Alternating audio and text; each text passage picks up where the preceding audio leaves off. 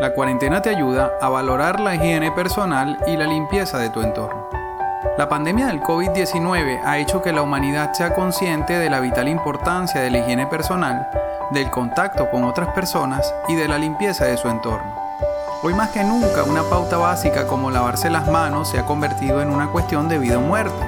Por eso esta enfermedad nos dejará una gran lección.